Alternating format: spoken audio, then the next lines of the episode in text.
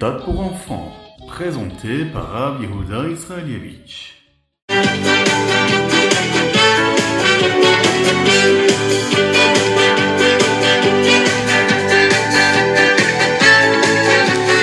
Bonjour à tous, infiniment heureux de vous retrouver pour partager avec vous le Ritat du jour. J'espère que vous allez bien.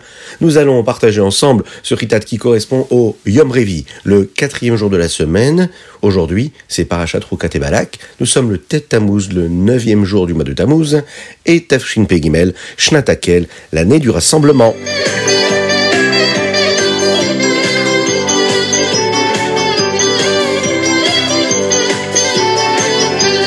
Et nous commençons avec le Chumash. Aujourd'hui, nous allons apprendre comment les bénis Israël ont capturé les terres de Sichon et de Og, qui étaient les rois de Émori. Nous allons en apprendre davantage d'ailleurs, également sur Balak et Milam, ce qui nous permet d'entrer dans la parachat Balak ensuite. Akadosh Baruch a déjà tué de nombreux Émoréens, qui voulaient, eux, faire du mal aux bénis Israël. Mais il y avait encore deux rois des Émorim. Sichon et Og. Hachem avait dit à Moshe de combattre Sichon, mais d'abord Moshe leur a demandé la permission de passer en Eretz Israël. Sichon a dit non. Il voulait se battre. Il ne voulait pas laisser passer les bénis Israël par son pays. C'était un peuple qui était très fort et qui allait avoir beaucoup de mal à être combattu. Akadosh a donc donné une idée. Une idée à Sichon d'aller, en fait, dans le désert pour combattre les bénis Israël. Là, les bénis Israël se sont battus et se sont battus Akadosh Baruch Hu a fait en sorte que le soleil ne se couche pas pour que les bénis Israël puissent terminer la guerre. Là, les bénis Israël vont gagner le combat. Et maintenant, toute la terre des Moris leur appartenait. Les tribus de Réhouven et de Gad ont décidé de vivre là-bas, dans le pays des Hémorim, qui lui était déjà désormais une partie intégrante des Rêtes Israël. Vraiment, la terre où vivait Sichon appartenait à Moab. Mais Sichon a engagé un prophète non juif qui s'appelait Bilam pour maudire la ville afin qu'il puisse la gagner. Après cela, les bénis Israël sont partis pour combattre Og et prendre le reste du pays des Hémorim. Au début, Moshe était assez apeuré de cela. Il savait que Og avait aidé Abraham. Alors il se disait que peut-être il méritait de gagner. Mais Akadosh a dit à Moshe de ne pas s'inquiéter. Og, lui, avait la volonté de tuer les bénis Israël, tous ensemble d'un seul coup. Mais Akadosh Baruch en avait décidé autrement. Les bénis Israël vont réussir à les combattre et à s'emparer du reste du pays.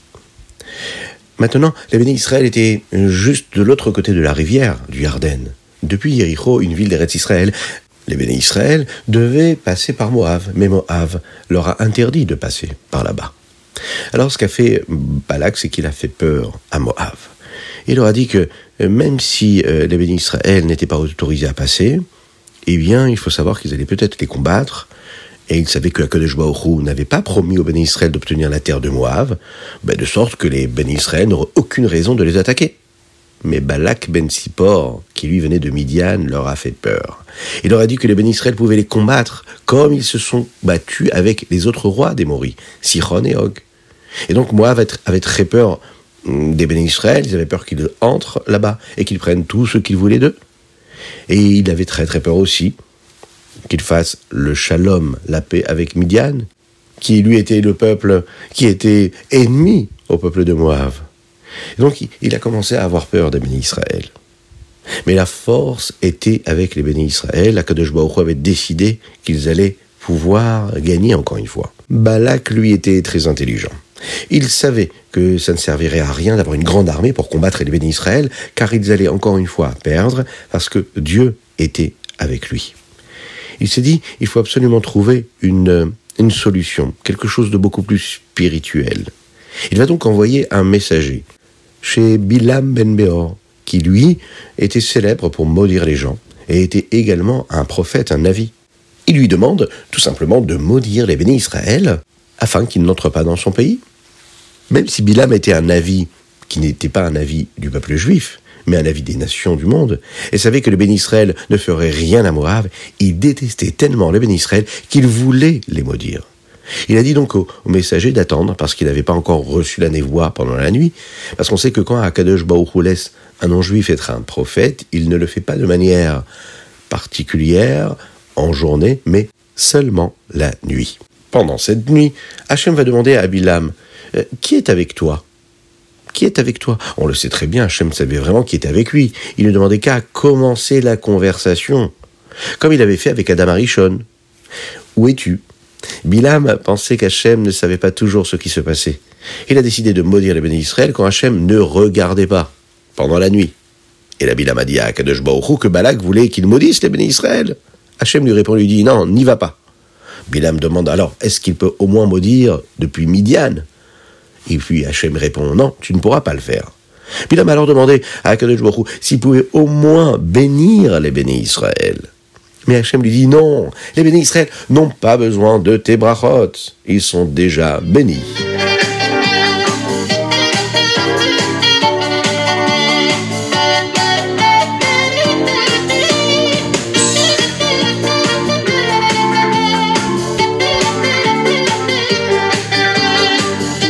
Et nous passons tout de suite au Teilim du jour. Nous allons lire les chapitres aujourd'hui qui correspondent au Teilim 49 jusqu'au 54.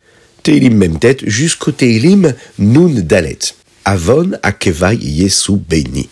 C'est un des versets qui apparaît dans le Teilim du jour. Les avérotes de mes talons m'entourent. Qu'est-ce que cela veut dire? David Ameller disait qu'il ne s'inquiétait pas de ne pas observer les grandes mitzvot qui sont écrites dans la Torah ou bien enseignées par les chachamim. Il craignait de ne pas accomplir les petites mitzvot. Vous savez, celles qui sont a priori banales. Il voulait les faire comme il faut, avec soin, comme les grandes. Le rabbi de Lubavitch nous enseigne que lorsque nous disons tout cela dans les Teilim, nous parlons aussi de nos propres mitzvot. Bien sûr, nous faisons des mitzvot comme par exemple garder le Shabbat, comme par exemple faire la tefila. Et même, on est très prudent avec ces mitzvot-là, on fait très attention. Mais nous devons nous inquiéter aussi des petites mitzvot, de notre comportement chassidique. Comme par exemple, euh, bien dire chitat, comme il faut tous les jours, ce que nous faisons Baruch Hashem. Le partager avec son prochain, faire Ahavat Israël. Avec une personne, par exemple, qu'on n'a jamais rencontrée. L'aimer, tout simplement, parce que c'est notre frère juif. Eh bien, faire cet effort-là, c'est faire attention à toutes ces petites mitzvot. Nous devons faire attention aux grandes mitzvot, comme aux toutes petites mitzvot. Ne jamais laisser rien de côté. Donner de l'importance à chaque chose.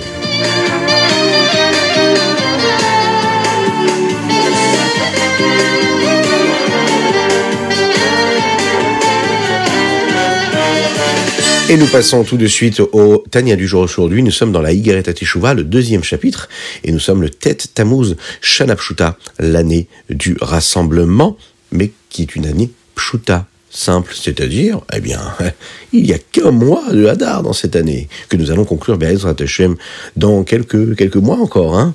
Eh oui, la nouvelle année arrive à grands pas. Le Tanya aujourd'hui nous parle de la Teshuvah. Lorsqu'une personne fait Teshuvah, elle est pardonnée par Akadosh Baruch pour la vera qu'elle a pu commettre. Mais pour être aussi proche d'Hachem qu'il l'était avant d'avoir fait la vera, il doit lui offrir un cadeau nous avons dit que la mitzvah de la Teshuvah, c'est de prendre une bonne décision, euh, pour uniquement agir comme Akadesh Baruch le veut, et pas autrement. Bien sûr, de ne pas refaire la même Avera, prendre la décision de ne pas refaire la même erreur. C'est ça la vraie Teshuvah. Akadesh Baruch nous pardonne si on se comporte de cette façon-là. Alors peut-être que la Avera ne sera plus là, mais on peut l'imaginer comme on a accompli une Avera même si on a fait Teshuvah. A priori, on est moins proche d'Akadosh Baruch c'est un petit peu comme deux amis qui se disputent.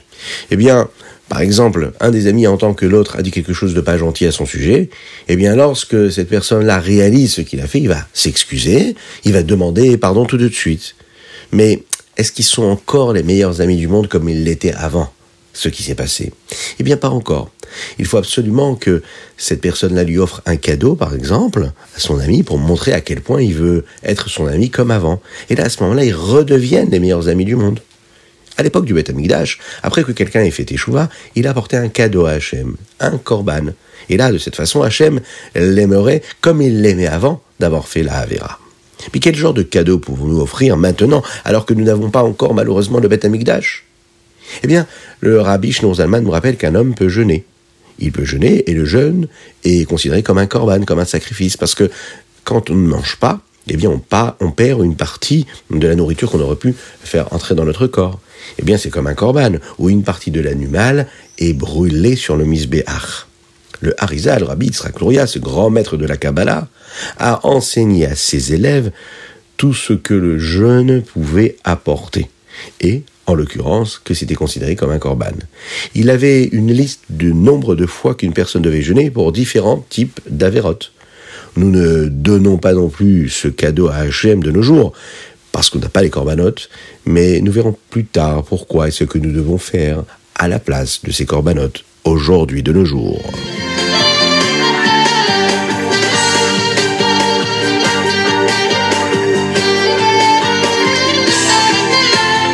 Et nous passons au Ayom Yom. Aujourd'hui, nous sommes le Tête Tammuz. Aujourd'hui, nous allons apprendre un bon conseil. Un bon conseil de ce qu'il faut faire lorsque les parents ont besoin d'aide avec leurs enfants.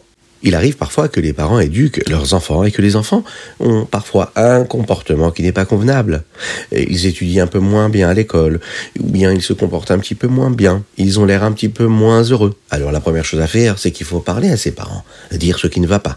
Mais si on voit qu'il y a des problèmes, qu'on a du mal à suivre la bonne route, eh bien, le rabbi nous dit, la meilleure chose à faire, c'est qu'un papa et une maman doivent donner de la tzedaka pour aider les gens à apprendre la Torah. Alors Akadosh Baruch les aidera dans l'éducation de leurs enfants, et là, ils pourront améliorer leur comportement.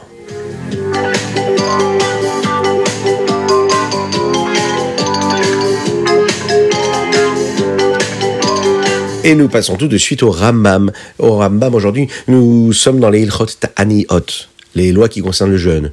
Et le Rambam aujourd'hui, dans le Perek Bet Gimel et Dalet, nous parle de tout ce qui peut arriver au peuple juif à travers l'histoire lorsqu'il ne se comporte pas comme il faut. il y a énormément de choses qui se produisent à travers l'histoire et aussi des choses négatives qu'il peut euh, subir, comme par exemple quand la pluie ne tombe pas. Eh bien, les Chachamim demandent à tous les bénis Israël de jeûner, au peuple juif de jeûner, et de faire teshuva. Akadosh Baruch quand il voit cela, il a de la rachmanout, il a de la miséricorde, il a de la pitié pour le peuple juif, et là, il enverra la pluie, par exemple. Même si de nos jours nous ne faisons pas la plupart des jeunes dont nous parle le Rambam, Maïmonide, nous devons quand même faire teshuva si nous voyons que quelque chose de mal est en train de se produire ou va se produire Shalom. Nous devrions essayer de trouver quelque chose de spécial que nous pouvons faire pour aider, aider à ce que cette mauvaise chose-là disparaisse, pour amener la Géoula beaucoup plus rapidement.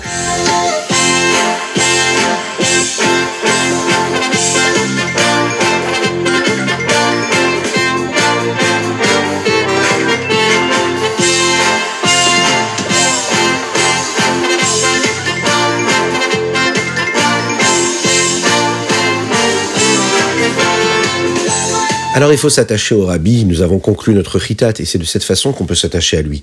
Quand on s'attache au tzaddik, eh bien, on peut être sûr de se rapprocher d'Hachem. Oui. Aujourd'hui, nous avons conclu notre chitat et on le terminera par une petite anecdote. Un jour, il y a un homme qui est passé chez le rabbi de Lubavitch et qui lui représentait le gouvernement israélien et il a eu une entrevue une yéchidoute avec le rabbi. À la fin de la yéchidoute, le rabbi lui a dit comme ça J'aimerais t'expliquer quelque chose. Je vais t'expliquer ce que je fais, moi. Imagine que toi, tu réfléchisses à ce qu'est une bougie. Eh bien, quand tu, tu regardes une bougie, il y a de la cire autour de la mèche. Mais il n'y a rien qui se passe. Quand est-ce que la bougie est capable de devenir une bougie qui sert à quelque chose? C'est lorsqu'on est capable d'allumer la mèche avec une petite allumette, avec une petite flamme. Alors, cette bougie-là commence à brûler et à apporter de la lumière. Eh bien, quand un juif étudie la Torah, il est comme cette bougie-là qui brûle. Cette cire-là, c'est le corps. La mèche, c'est la neshama, c'est l'âme. Si toi tu allumes la neshama, c'est-à-dire l'âme avec la lumière de la Torah, alors Akadosh Baruch est fier de ton travail et toi, en tant que juif, tu accomplis ta mission ici-bas sur terre. C'est ce que je fais, lui a dit le rabbi. Moi, ce que j'essaye de faire, c'est de rallumer les âmes avec la lumière de la Torah.